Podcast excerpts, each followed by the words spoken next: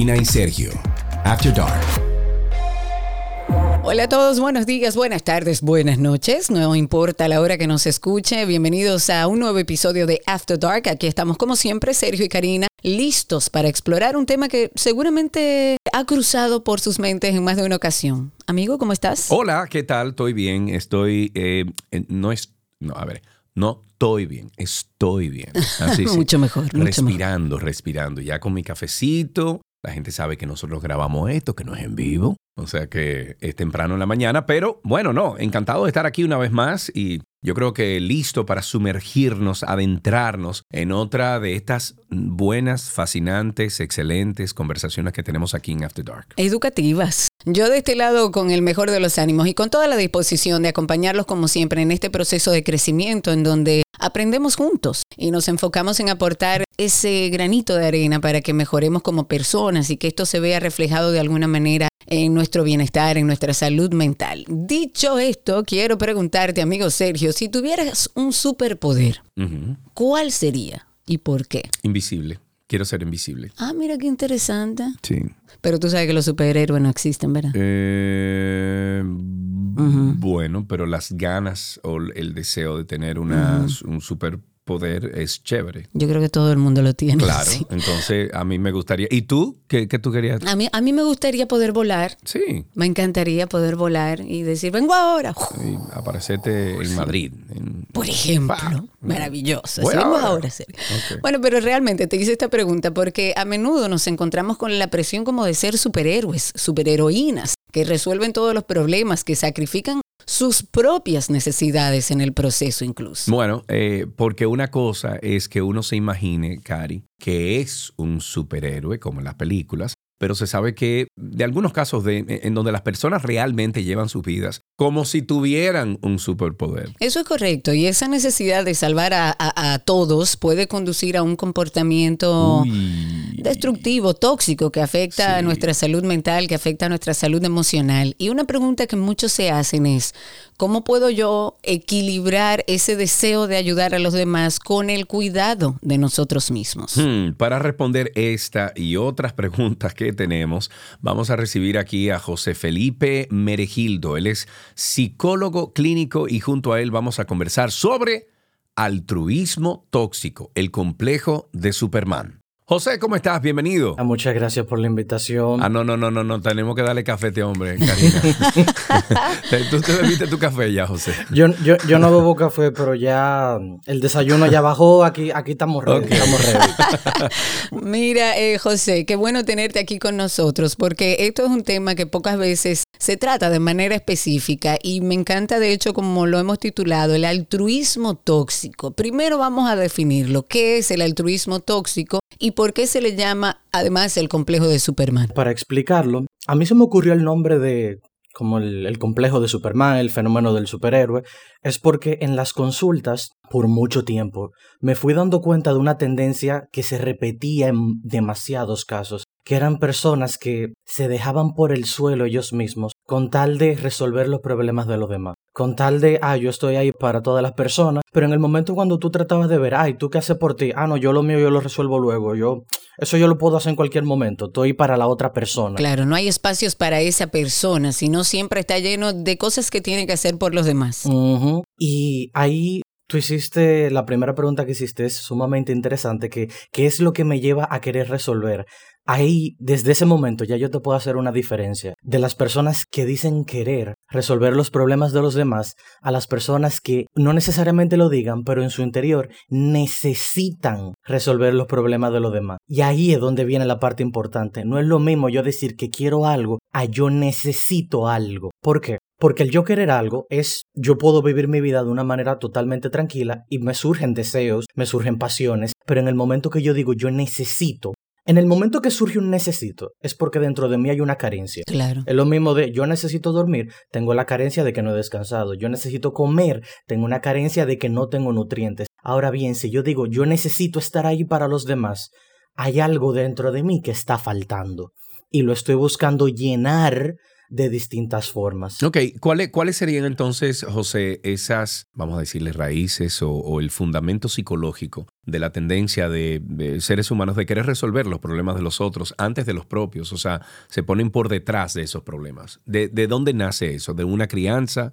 De, del, del, del, entorno? ¿De dónde? De un trauma, de una necesidad, que es la palabra que estamos usando. También. Aquí les respondo con la palabra favorita de nosotros los psicólogos, que es depende.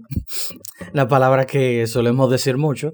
Ahora bien, respondiendo ya la pregunta de una manera más precisa, puede venir desde, por ejemplo, una falta de validación a lo largo de la crianza una carencia de haber recibido o de no haber recibido palabras de afirmación de, ah, tú vales, tú eres importante. Porque en esto de haber caído en lo que consideramos como altruismo tóxico, es de que no tengo manera de cómo trabajar mi propia autoestima, mi amor propio, no sé cómo validarme yo, así que voy a poner todo el peso de mi validación en las palabras que me den los demás. Entonces me caigo en la ideología de yo valgo si soy útil. Yo valgo si soy importante. Claro. Y entonces estamos hablando de que eh, la autoestima, en este caso, la falta de autoestima, juega un papel importante en esta tendencia a querer ser el superhéroe de todos. Efectivamente. O sea, la autoestima es la base de todo. Una persona que tenga bajos niveles de autoestima es una frase. ¿Cómo yo le puedo pedir a alguien que aprenda a hacer algo que nunca le enseñaron o que nunca ha visto? O sea, yo no puedo pedirle a alguien que nunca recibió validación que se dé validación a sí misma. No tiene las herramientas. Pero si, por ejemplo, hizo algo hace, una, hace un tiempo que y recibió la retroalimentación de, hey, excelente trabajo, eres muy bueno.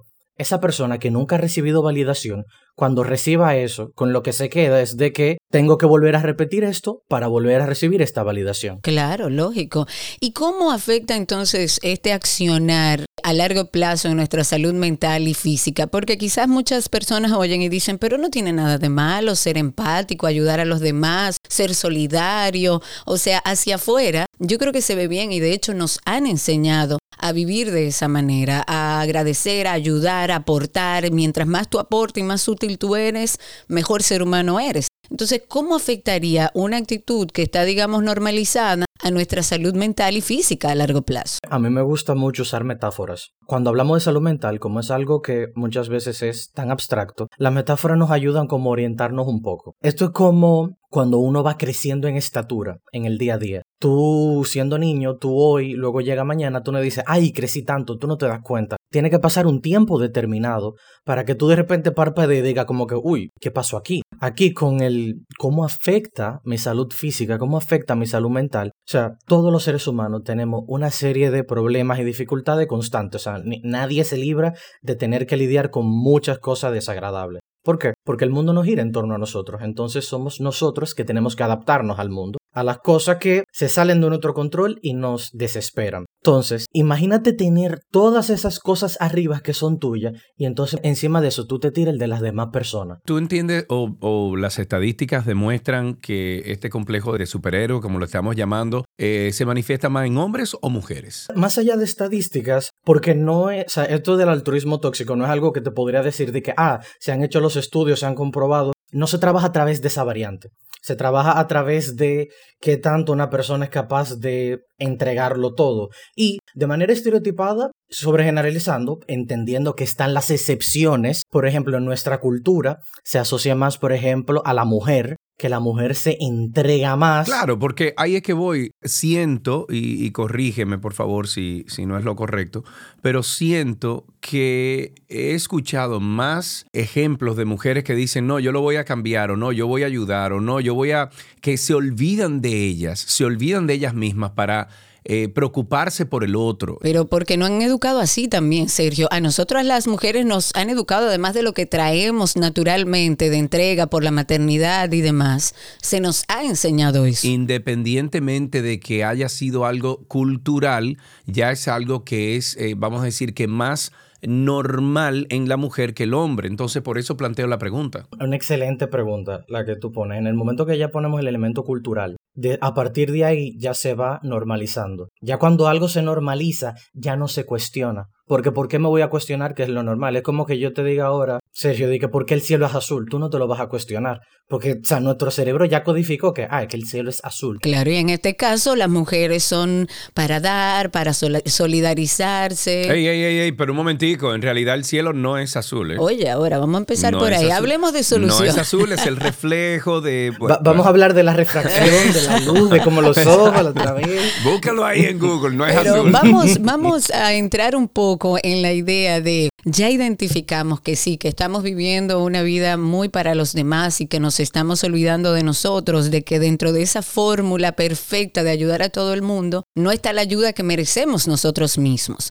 Hablemos de soluciones. ¿Qué estrategias podemos implementar para establecer esos límites saludables y evitar que nos agotemos emocionalmente intentando salvar a todo el mundo? En primera instancia, lo que yo suelo recomendar para casos sumamente complejos es de que la persona pueda acudir a un proceso terapéutico. No porque, ah, no, que todo se resuelve con terapia, no. Ay, pero es más fácil, señores, vayan a terapia, que si no le cuesta el doble. También. Siempre voy a, a dirigirme a la misma pregunta.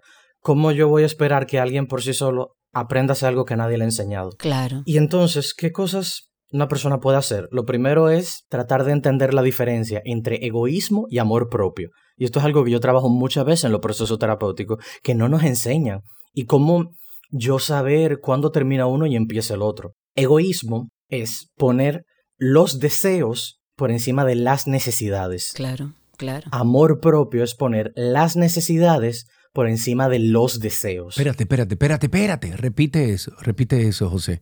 ¿Cómo es? Egoísmo es poner los deseos por encima de las necesidades. Amor propio es poner las necesidades por encima de los deseos. Y quiero hacer como una pequeña aclaración aquí, porque alguien me podría decir como que, ah, entonces si yo tengo una semana del trabajo que yo me maté trabajando y yo quiero darme así un buen dominicano, una buena hartura de un hamburger, ah, no, como es un deseo, entonces estoy siendo egoísta, no. Porque aquí también viene la parte de amor propio, como qué tanto yo he trabajado, qué cosas yo me merezco, qué cosas yo quiero. Entonces, ¿qué es lo que yo quiero? ¿Cuál es mi necesidad? Mi necesidad es darme tiempo de calidad y que yo identifique que ese es un lenguaje del amor para Felipe, la comida. Entonces, como para Felipe, lenguaje del amor. No es que ahora te, te dé un atracón, ¿verdad? Que te comas. Eh, Pero para lo que muchas personas. Eh, lenguaje del amor es el contacto físico, eh, palabras de afirmación, los regalos. Para Felipe es comer. Oh, claro, claro. Tú sabes que ahora que tú dices eso, obvio no, no cae dentro del tema, pero eh, el, tema del regalo, de, de, ese, de ese premio, yo me lo doy. Y es que a mí me gusta mucho el chocolate. Me encanta el chocolate. Sin embargo, ya no lo como tanto por un sinnúmero de cosas, entre ellos la edad. Eh, y yo tengo siempre chocolate aquí en mi casa, pero yo me como un chin. Emma, en un día yo me, me, me permito comer un, cuadrito de chocolate, si no, ya no es más. Y eso, eso es más o menos por ahí. O sea, el deseo mío es comer chocolate todo el tiempo. Ahora, la necesidad es un chin de azúcar. Entonces, yo lo logro, lo dosifico. Exactamente. ¿Cuáles son, José, las señales de advertencia de las cuales tenemos que estar muy despiertos, muy alertas, de que estamos descuidando nuestras propias necesidades al tratar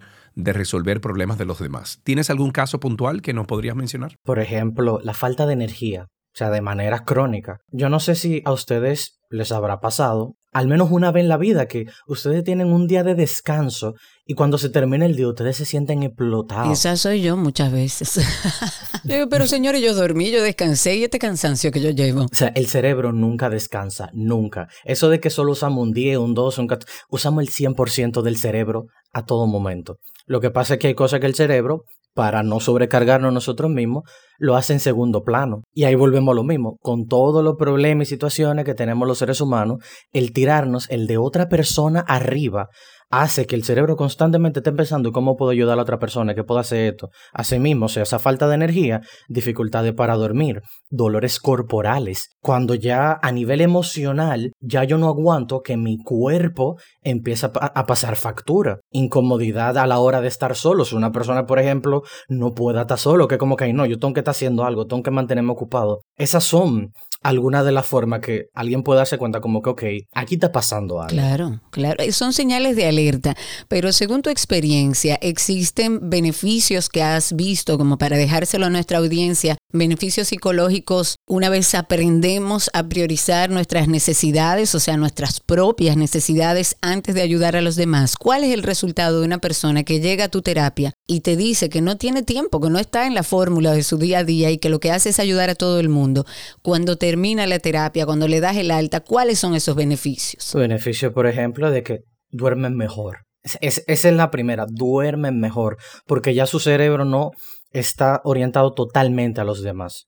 Asimismo, o sea, una disminución no te puedo decir totalmente porque uno no puede eliminar la tristeza, pero una disminución bastante considerable de la tristeza. Asimismo, un mejor estado de ánimo de manera general. Y eso se nota cuando estamos rodeados de alguien que está como alegre, que está energético, y asimismo cuando estamos rodeados con alguien que sentimos que esa persona quiere que se lo trague la tierra. Que lleva una energía densa. Sí, sí, sí, que, Eh. incluso no, nos roba energía. Eso es horrible esa vaina. La persona también se siente más motivada y rescatando lo que yo le mencioné hace un rato del el quiero versus el necesito, la narrativa mental que esa persona maneja. Por ejemplo, si la persona pasó de a un yo necesito, yo necesito, yo necesito, la persona pudo haber ya pasado a un nivel de que Ah, sí, porque esto es algo muy importante. No es que la persona luego de ir a terapia ya más nunca va a ayudar a ningún otro ser humano, sino de que es un cambio de prioridades. Claro, es eso. Y lo que cambia es la narrativa de pasó de yo necesito ayudar a los demás a yo trataré de ayudar a los demás en lo que pueda, entendiendo cuáles son mis límites y entendiendo que yo también importo. Claro. Y que me tengo que dar prioridad también. Claro. Claro, yo, yo, yo aprendí, yo aprendí, por ejemplo, en terapia, no, no es el caso mío, yo no me creo un superhéroe al, al momento de ayudar a otros. Sin embargo, aprendí en terapia eso mismo, José, de que el- el- los terapeutas que que han tenido conversaciones conmigo, eh, me han dicho, Sergio, te pones primero, luego te pones, por ejemplo, si tienes pareja, a tu pareja, luego tu familia, luego, pero tú primero. ¿Por qué? Porque sin ti, entonces no puede suceder todo lo otro. Y, creo que el caso está ahí, donde de lo que estamos hablando podemos eh, extraer eso, donde, loco, loca, o sea, ponte tú primero, date amor, quiérete, y luego entonces tú puedes atender las necesidades de quien tú entiendas que puedes ayudar, pero tienes que ponerte primero. Efectivamente. Muy bien, bueno, pues José, una conversación muy interesante contigo. Muchísimas gracias por tu tiempo y gracias entonces por estar con nosotros aquí en Karina y Sergio After Dark. Gracias por la invitación. Si quieres ponerte en contacto con Karina y Sergio After Dark, puedes escribirnos a infoafterdarkpodcast.gmail.com. Además, puedes seguirnos en Instagram, Karina y Sergio After Dark, Karina Larrauri y Sergio Carlo.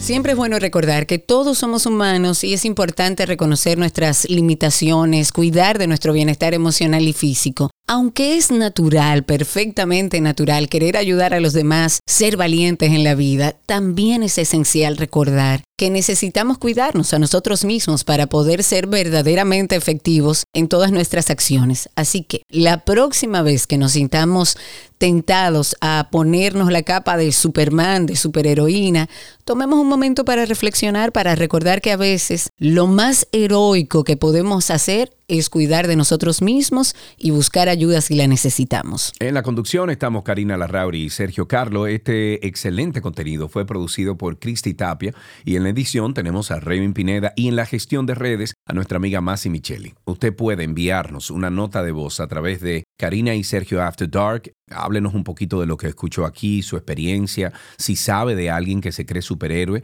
también cuéntenos esa historia a través de Karina y Sergio After Dark en Instagram. Los esperamos en un próximo episodio de Karina y Sergio After Dark. Karina y Sergio. After Dark.